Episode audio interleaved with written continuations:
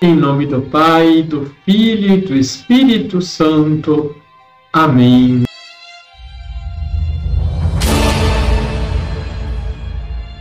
Olá, tudo bem com você?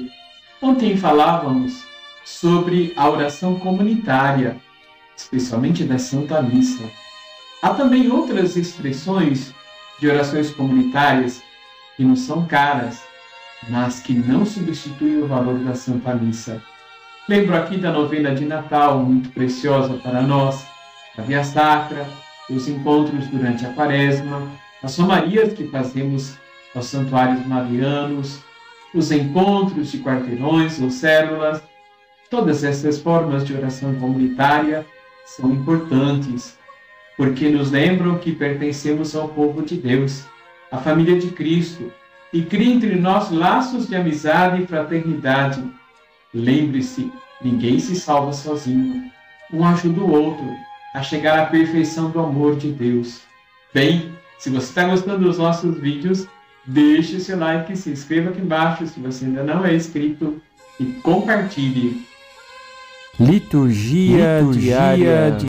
O Evangelho de Marcos, capítulo 10, versículos de 17 a 27, nos diz que Jesus saiu para caminhar e que alguém veio correndo e se ajoelhou diante dele.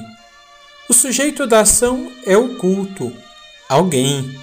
Já o Evangelho de Mateus o identifica como um jovem.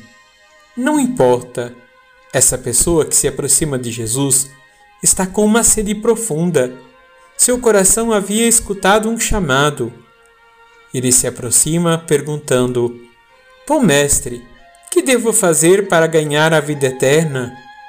Jesus lhe apresenta os mandamentos: Não matarás, não cometerás adultério, não roubarás, não levantarás falso testemunho, não prejudicarás ninguém, honra teu pai e tua mãe.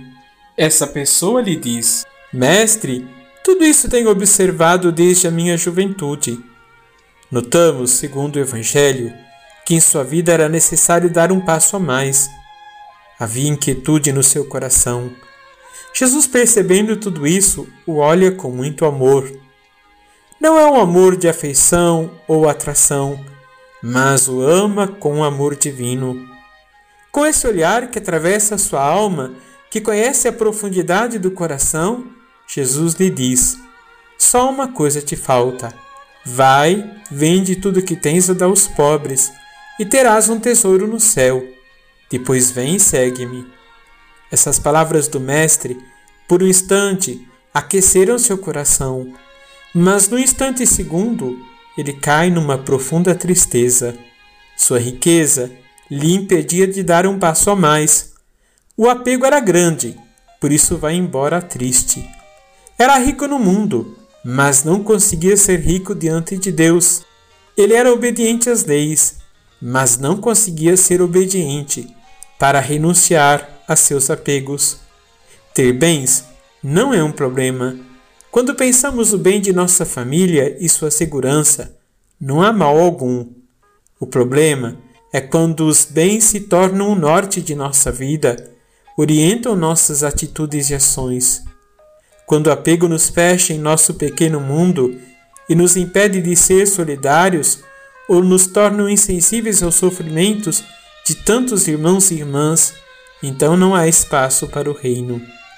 Em seguida, Jesus diz aos discípulos: Como é difícil para os ricos entrar no reino de Deus. É mais fácil um camelo passar pelo buraco de uma agulha do que um rico entrar no reino de Deus. Os discípulos, meio que assustados, perguntam: Então quem pode ser salvo? Jesus olhou para eles e disse: para os homens isso é impossível, mas não para Deus. Para Deus tudo é possível. Vamos rezar? Senhor, quero fazer a vossa vontade. Sei que às vezes custa-me muito, mas me ensinas a amar sem medidas. Dai-me um coração desapegado e disponível ao vosso amor e capacidade de vos amar naqueles que precisam de atenção e cuidado. Que o vosso Espírito me conduza sempre. Assim seja.